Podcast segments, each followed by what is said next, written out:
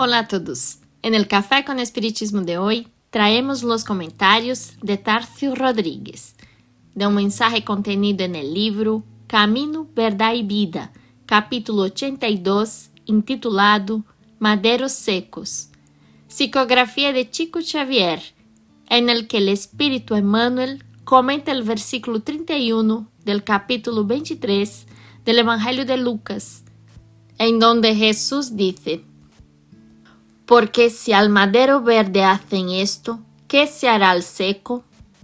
Y Emmanuel comenta, Jesús es la vida eterna, llena de savia divina, esparciendo ramas abundantes, perfumes consoladores y frutos sustanciosos entre los hombres y el mundo no le ofreció nada más que la cruz de la flagelación y de la muerte infame. Desde milenios remotos es el Salvador, el puro por excelencia. ¿Qué no debemos esperar por nuestra parte, criaturas endeudadas que somos, representando ramas aún secas en el árbol de la vida? En cada experiencia, necesitamos de procesos nuevos en el servicio de reparación y corrección.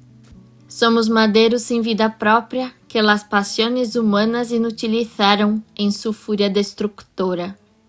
Los hombres del campo meten la vara punitiva en los melocotoneros cuando sus frondas raquíticas no producen. El efecto es benéfico y compensador. El martirio del Cristo traspasó los límites de nuestra imaginación. Como tronco sublime de la vida, sufrió por desear transmitirnos su savia fecunda.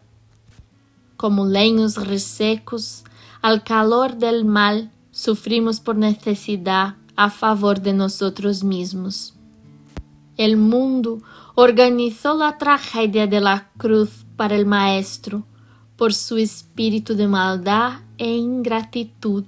Pero nosotros, si tenemos cruces en la senda redentora, no es porque Dios sea rigoroso en la ejecución de sus leyes, sino porque es amoroso Padre de nuestras almas, lleno de sabiduría y compasión en los procesos educativos.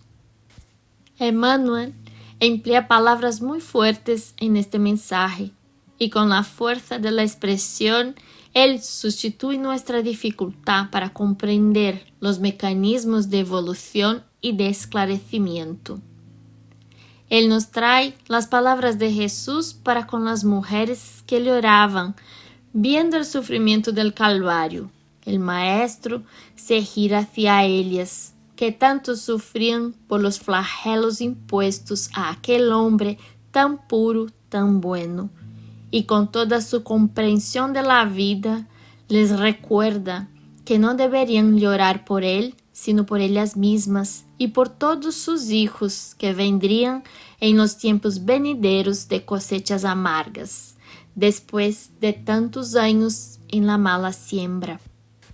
Los tiempos son llegados y somos nosotros, aquellos hijos de Jerusalén, a quien Jesús se refería. El amargor y el dolor de nuestro momento son los frutos de muchos siglos en que recaímos en sacrificar nuestros intereses mezquinos para cooperar con la implementación de ese reino de paz y de fraternidad. Si hace muy poco de nuestra historia fuimos capaces de condenar a aquel a quien solo hizo el bien y era todo bondad, ¿qué no haríamos con aquellos que carecen de esas virtudes? Muchas veces pedimos pruebas más suaves, pedimos facilidades, pero si tuviéramos más conciencia de aquello que podemos ser, pediríamos seguramente pruebas siempre más duras para que al superar esas dificultades saliéramos más fuertes y más esclarecidos. Y está claro que nosotros no necesitamos complacernos con el dolor o con el sufrimiento. Al contrario, las pruebas existen para ejercitar nuestra inteligencia, para que aprendamos a pensar em soluções cada vez melhores a fim de melhorar nossas vidas e solucionar os problemas humanos. Pero reclamamos tanto de los males actuales sem assumir uma atitude de união e de diálogo e assim buscar uma solução racional para os problemas.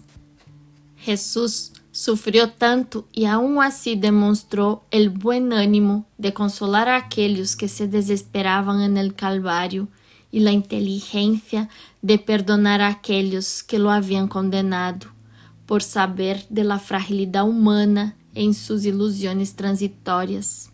Por isso, o tempo actual é de renovação de nossos valores. É muito importante acordarnos de los errores del passado pero sempre pensar em neles para não equivocar-nos e concentrar-nos em fazer o melhor que já podemos fazer por aqueles que nos rodeiam. Quédense com Deus e hasta o próximo Café com Espiritismo.